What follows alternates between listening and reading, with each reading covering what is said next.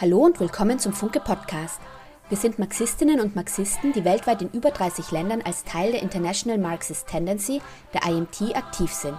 Wenn du Fragen hast oder selbst aktiv werden möchtest, melde dich unter www.derfunke.at.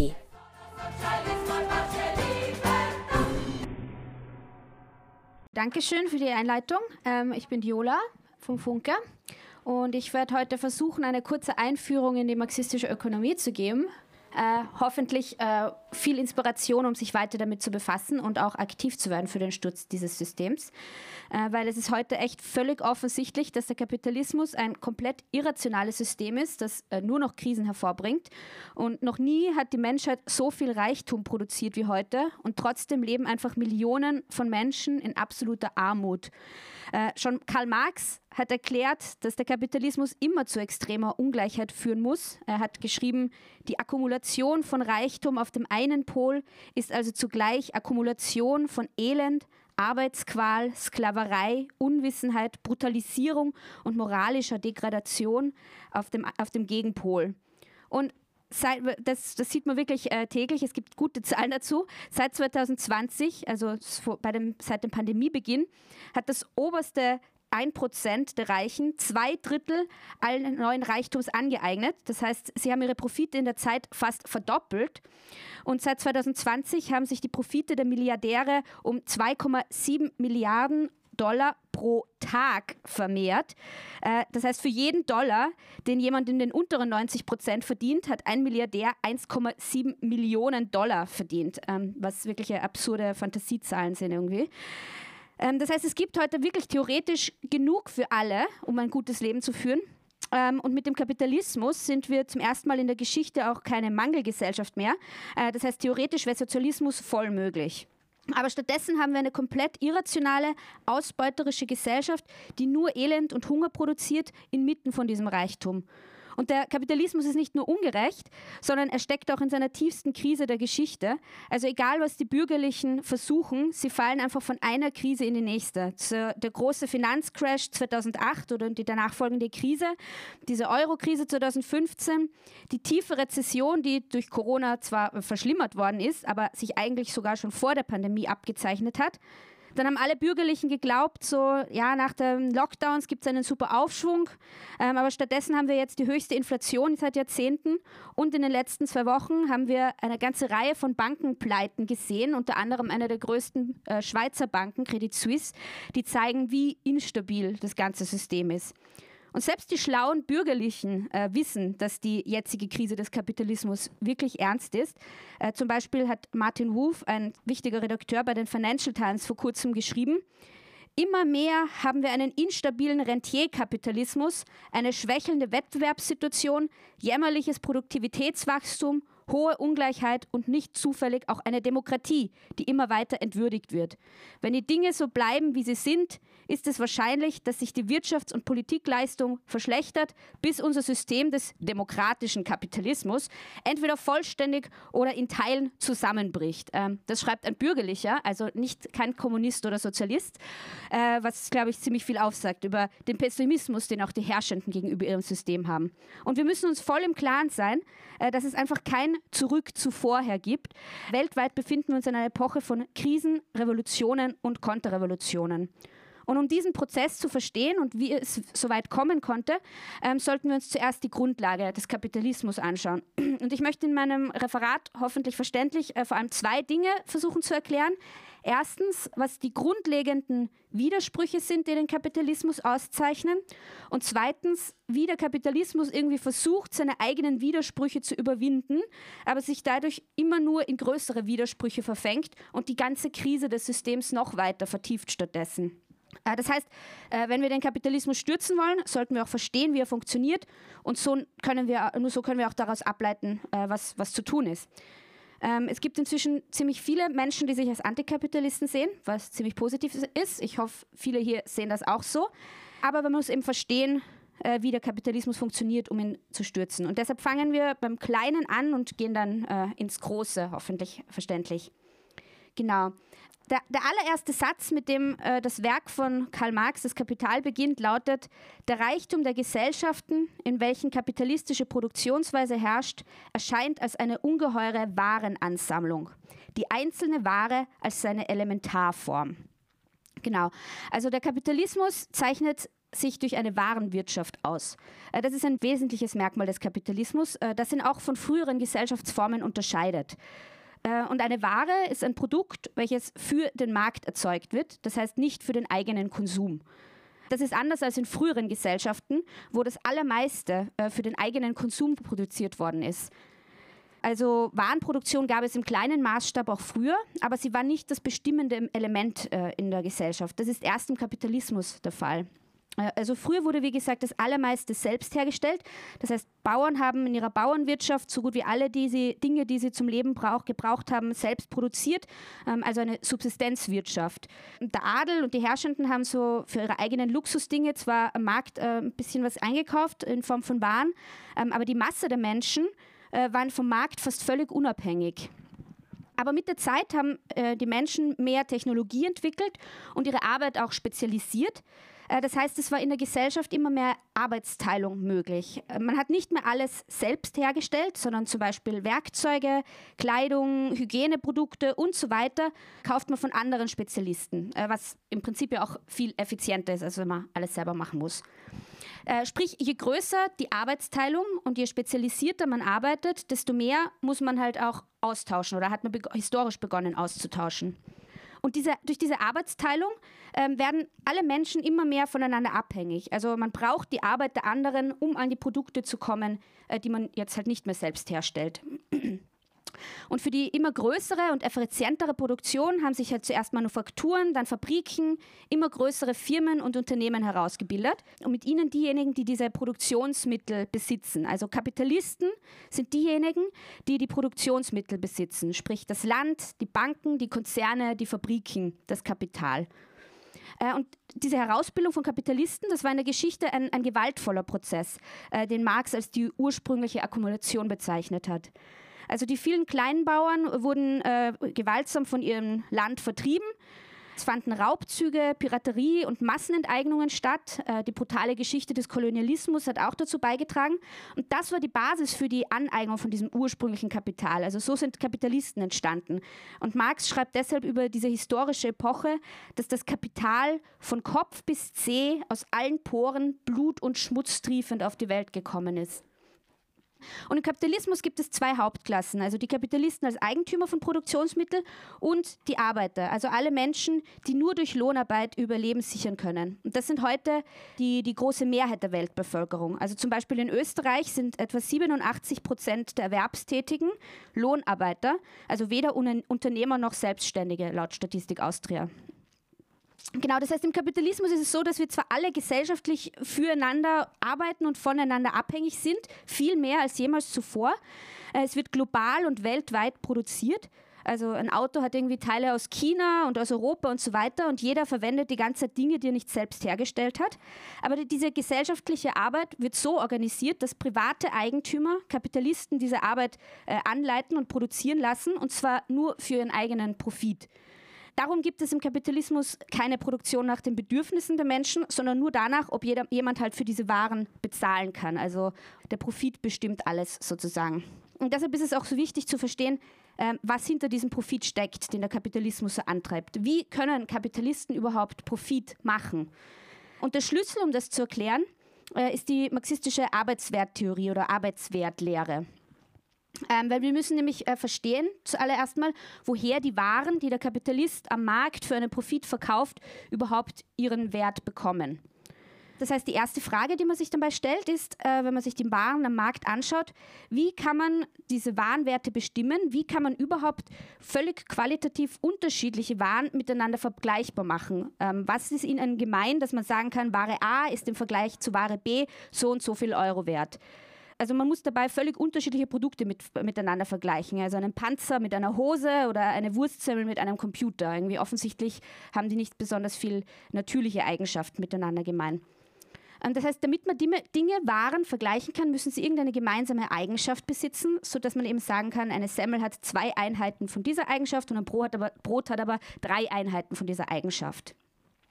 Und diese gemeinsame Eigenschaft, die alle Waren teilen, ist die Tatsache, dass sie Produkte von menschlicher Arbeit sind.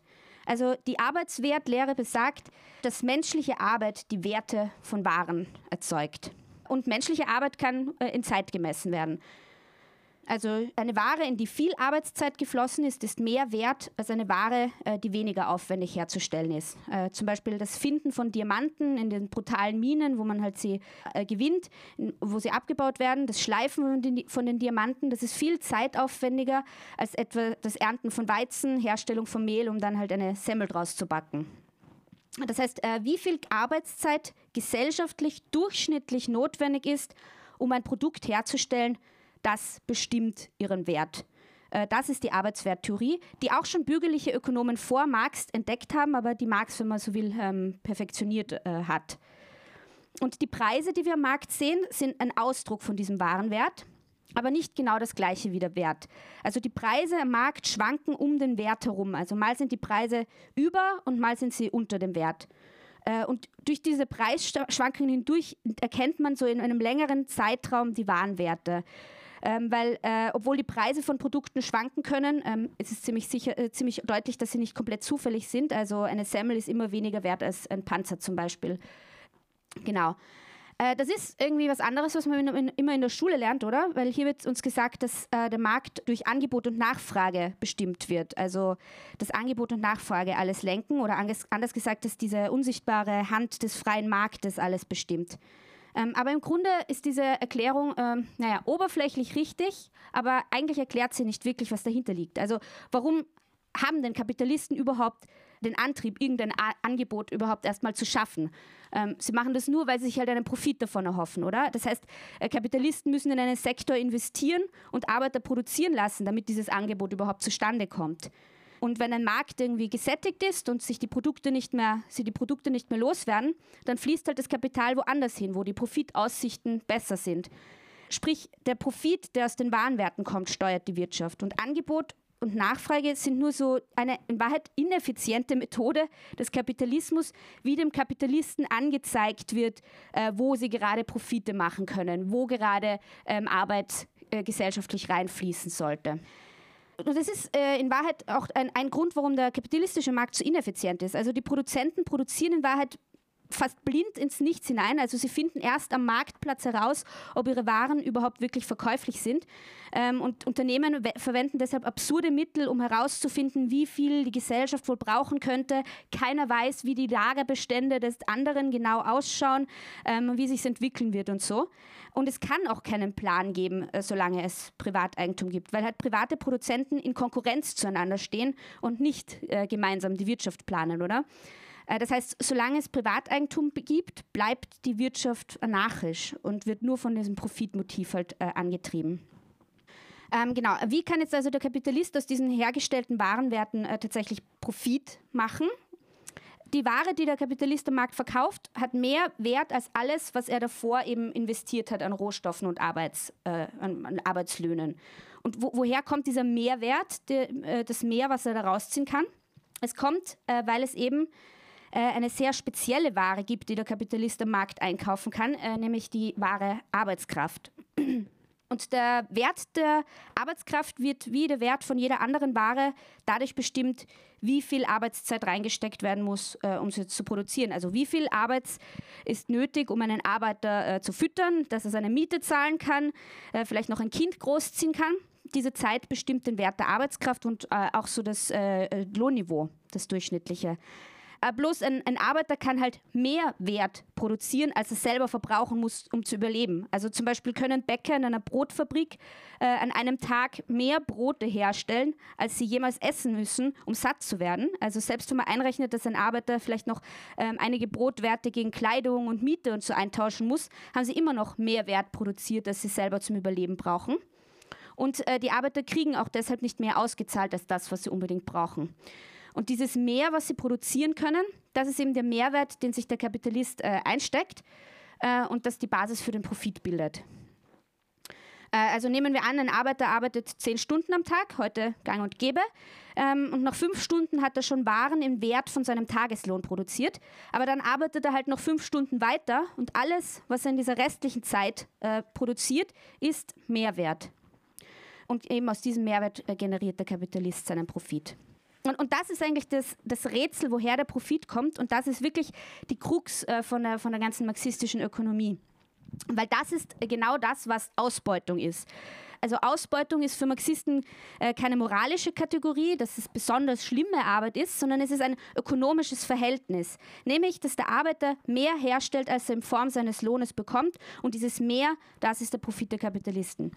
Und wie gesagt, Kapitalisten sind diejenigen, die die Produktionsmittel besitzen, die Fabriken, die Firmen, das Kapital und das versetzt sie in die Möglichkeit, andere auszubeuten, also Arbeiter anzustellen, sie für sich arbeiten zu lassen.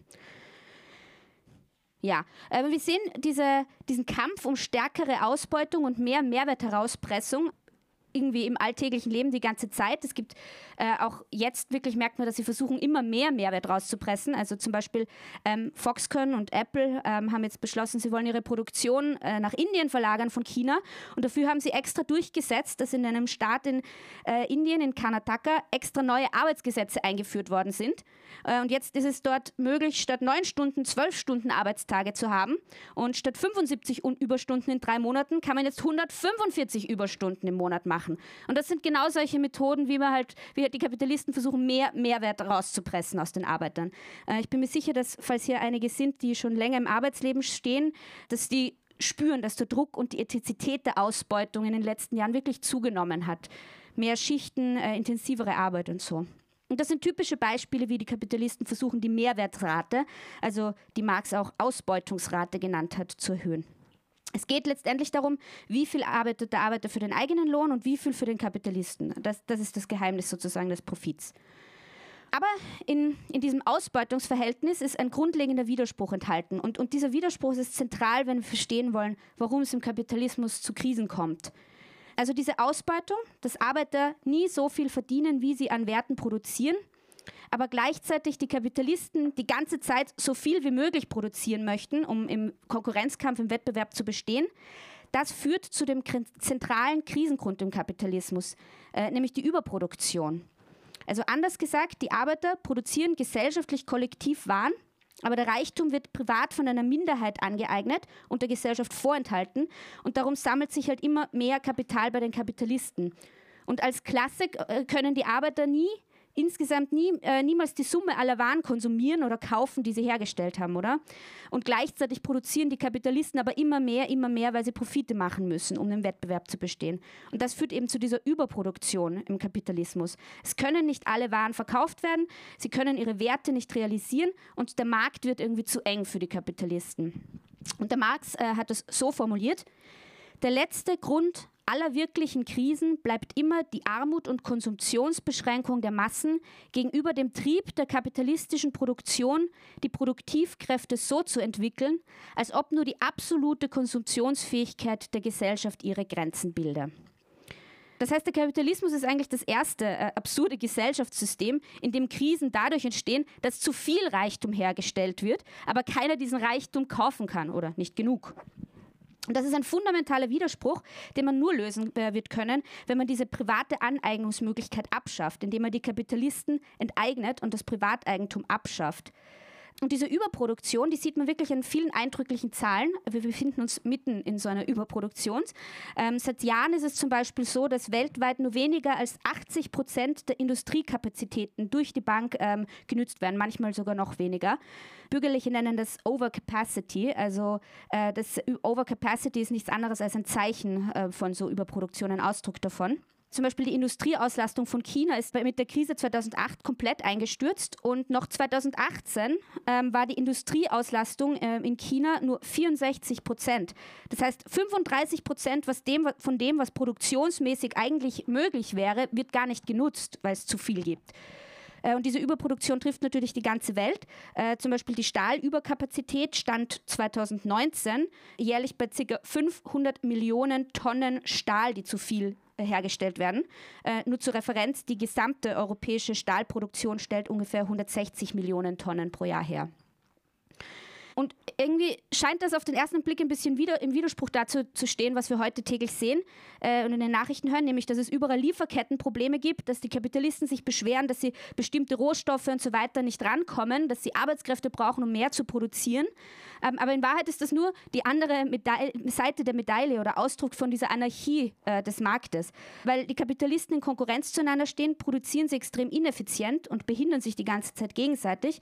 Äh, es gibt zum Beispiel keinen realen Gasmangel auf der Welt, aber weil die Kapitalisten im Konkurrenzkampf mit Russland stehen, äh, wollen sie Russland vom Markt abkoppeln und schaffen so ein Wirtschaftschaos mit Energiemangel. Ähm, und das Gleiche gilt für viele andere Bereiche auch. Teilweise in manchen Bereichen gibt es einen realen Mangel an Gütern, der mit ein bisschen Weitblick äh, leicht hergestellt werden, äh, produziert werden könnte, diese Produkte. Was aber wegen dieser äh, Konkurrenz und der Anarchie des Marktes nicht passiert. Das heißt, im Kapitalismus gibt es zur gleichen Zeit Überproduktion und Mangel- und Lieferkettenprobleme. Und wenn so eine Überproduktionskrise ausbricht, werden Werte, die nicht vom Markt absorbiert werden können, ähm, einfach buchstäblich zerstört. Ja, allgemein gesehen. Sie versuchen genau das zu verhindern. Aber ja. Ähm, und die Krise 2008 ist genauso ein Punkt gewesen, wo so eine Überproduktionskrise äh, manifest geworden ist, ausgebrochen ist, äh, die bis heute nicht gelöst ist. Äh, in so einer Krise werden äh, Werte zerstört, zum Beispiel, indem einfach so Sachen wie Lebensmittel einfach weggeschmissen werden äh, oder Kleidung verbrannt wird, damit der Preis ja nicht sinkt. Oder es gibt so Sachen wie, dass Regierungen irgendwie Abwrackprämien zahlen, damit Leute ihre perfekt äh, normalen Autos einschrotten und neue Autos kaufen. Ähm, aber es passiert auch dadurch, dass äh, zum Beispiel einfach Unternehmen pleite gehen, äh, Leute entlassen werden, ähm, was auch Werte zerstört, oder? Also so lange, bis genug Werte zerstört sind äh, und von den übrig gebliebenen Kapitalisten wieder profitabel investiert werden kann. Aber das letzte Mal, als die Krise so tief war wie in der heutigen Periode seit 2008, muss man sagen, dass es, dass es die massive Zerstörung des Weltkriegs, der Weltkriege gebraucht hat, damit es wieder lohnenswert war, überhaupt irgendwas zu investieren. Also so, so nur um äh, die Tiefe der Überproduktion irgendwie zu verdeutlichen. Und ich, hoffe, ich, ich, hoffe, ich habe jetzt verständlich erklärt, was äh, der grundlegende Widerspruch im Kapitalismus ist, äh, nämlich die Ausbeutung, wo sich der Kapitalist den Mehrwert aneignet, den die Arbeiter geschaffen haben und dass diese Ausbeutung zu Überproduktion führt. Ähm, aber ich möchte jetzt auf äh, mh, zweieinhalb Punkte eingehen, wie der Kapitalismus äh, danach drängt, diesen Widerspruch aufzulösen und ihn dabei aber nur verschlimmert. Weil ein wichtiger Punkt ist dabei einfach die Ausdehnung auf neue Märkte, die Eroberung von neuen Märkten und dort zu investieren. Also wenn der nationale Markt zu eng wird, wenn es zu viele Produkte gibt und keine profitablen Möglichkeiten mehr zu äh, existieren, zu investieren, dann suchen sich Kapitalisten eben neue Länder, neue Rohstoffe, neue Arbeitskräfte, neue Konsumenten, also sie erobern neue Märkte. Das ist äh, dieser Drang des Kapitalismus, sich so global auszubreiten. Und wir sehen deshalb halt, wie der Kapitalismus expandiert ist und ein globales Weltsystem geworden ist.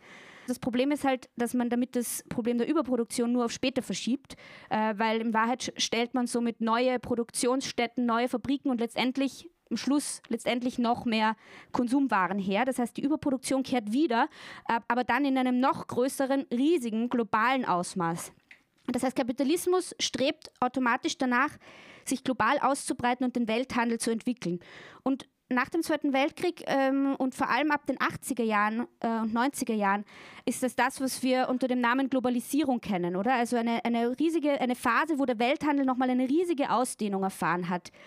Ähm, zum Beispiel 1970 war der Anteil vom Welthandel an der Wirtschaftsleistung 13 Prozent. Das heißt, ungefähr ein Achtel aller Güter und Dienstleistungen wurden für den Export hergestellt. Ähm, 1980 waren das schon 21 Prozent. Und 2008, vor der großen Krise, hat der Welthandel schon 31 Prozent des weltweiten BIPs ausgemacht. Und das, das, dieser Prozess wurde auch begleitet mit voll viel Freihandelsabkommen, Free Trade Agreements und so weiter. Und natürlich ist diese Ausdehnung vom Kapitalismus kein fairer und schöner Prozess, weil versteckt unter der Ausdehnung des Kapitalismus passiert natürlich äh, brutale Kolonialisierung oder so imperialistische Plünderung, frühe Kolonialisierung, jetzt so extreme Abhängigkeit, Ausbeutung und so weiter. Mm, aber man sieht irgendwie, wie, wie der Kapitalismus danach strebt, mit dem Welthandel ähm, diese engen Märkte zu überwinden. Also es ist irgendwie so ein Versuch des Kapitalismus, die, den eigenen Widersprüchen zu entkommen, kann man sagen.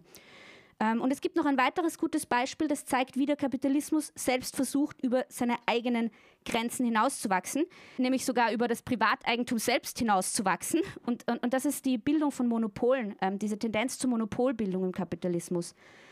Also indem Kapitalisten äh, ihre Profite in neue Produktionsstätten, Technologie, Maschinen und so weiter investieren, äh, entstehen immer größere Hürden, überhaupt Kapitalist werden zu können. Also man braucht extrem viel Startkapital, fette Kredite, um überhaupt ein konkurrenzfähiger Unternehmer zu sein. Zum Beispiel, es gibt ja diese Legende von Elon Musk, der sich von klein auf hoch gearbeitet hat. Ähm, und er hat mit ein paar Leuten eine kleine Internetfirma in der Garage gegründet. Aber selbst so eine Mini-Garagenfirma mit so fünf Hanseln hatte ein Startkapital von 200.000 Dollar. Ja? Ähm, und wenn man aber so denkt, zum Beispiel so eine äh, äh, Halbleiterfabrik, das ist ja momentan extrem äh, gefragt, die ganzen Chips, die man für alle Elektrogeräte braucht. So eine Halbleiterfabrik kostet zwischen 15 und 20 Milliarden Dollar, um, um sie aufzubauen. Also das kann irgendwie nicht jeder. Und das heißt, der Kapitalismus hat diese innewohnende Tendenz, immer größere, fettere Unternehmen herauszubilden. Und es äh, entstehen Monopole. Und die Rolle von Banken wird immer wichtiger. Und, und was sind Monopole? Äh, letztendlich riesige Konglomerate, die äh, den Markt äh, beherrschen. Äh, zum Beispiel die Tech-Branche wird einfach komplett dominiert von Apple, Alphabet, Microsoft, Amazon und Samsung. Also mehr als die Hälfte aller verkauften Smartphones auf der Welt werden einfach von zwei Konzernen, von Apple und Samsung hergestellt. Und das gibt es in extrem vielen Bereichen heutzutage. Äh, Lenin, ähm, den hoffentlich alle kennen, ähm, hat in seinem Werk Imperialismus gesagt, dass Monopole de facto der Versuch des Kapitalismus sind, die engen Grenzen des Privateigentums zu überwinden, äh, was er natürlich nicht schafft, der Kapitalismus. Ähm, aber erstens äh, versuchen diese riesigen Konzerne möglichst großflächig zu planen, also weltweit zu, sich zu koordinieren und ein bisschen sowas wie Ansätze von Planwirtschaft innerhalb des Kapitalismus äh, darzustellen. Und zweitens versuchen sie das Privateigentum innerhalb des kapitalistischen Rahmens irgendwie so zu, zu vergesellschaften, wie er sagt. Äh, und damit meint er, ähm, statt dass ein einzelner Unternehmer auf seine eigene Fabrik schaut und mit Haut und Haaren und Leben für dieses einen Unternehmen irgendwie kämpft, gibt es jetzt halt riesige anonyme Investmentfonds und Banken, die halt rein äh, nach Profitmotiv Geld mal dort reinstecken, mal da reinstecken und abziehen und woanders hin investieren. Das ist de facto ein sehr ineffizienter Versuch des Kapitalismus, irgendwie flexibel auf den Markt zu reagieren, aber natürlich rein nach der Profitlogik. Ähm, und diese Monopole spielen eine extrem parasitäre Rolle und kontrollieren durch ihre Wirtschaftsmacht äh, de facto Politik, Regierungen und Staaten mit. Ähm, und diese parasitäre Rolle sieht man, ich weiß nicht, vielleicht waren noch ein paar Leute letzte Woche da, aber äh, daran, dass zum Beispiel Energiekonzerne sich einfach weigern, ihre fetten Öl- und Kohlewerke, in die sie investiert haben, aufzugeben und deshalb aktiv blockieren, dass irgendwas äh, mit äh, klimafreundlicher Produktion oder so weitergeht. Ähm, das heißt, wir sehen irgendwie, wie trotz der Ausdehnung der Märkte über den ganzen Globus, trotz dieser Monopole und äh, mit diesen Monopolen, setzt sich diese Überproduktion und Kapitalismus immer wieder durch. Und solange es Ausbeutung und Profitwirtschaft gibt, wird das auch immer so sein. Das heißt, die Überproduktionskrise kommt wieder, ist wieder gekommen auf einer höheren Ebene. Genau, und das haben wir irgendwie 2008 gesehen. Das war irgendwie keine kleine Krise, sondern in einer global vernetzten Wirtschaft hat es einfach die ganze Welt mitgerissen. Und wenn erst einmal die Märkte zu voll sind und so eine Krise eintritt, dann äh, schlägt diese Ausdehnung des Kapitalismus wirklich ins Gegenteil um. Also plötzlich müssen die Kapitalisten wieder viel stärker gegeneinander um die beschränkten, um die zu kleinen Märkte konkurrieren und kämpfen.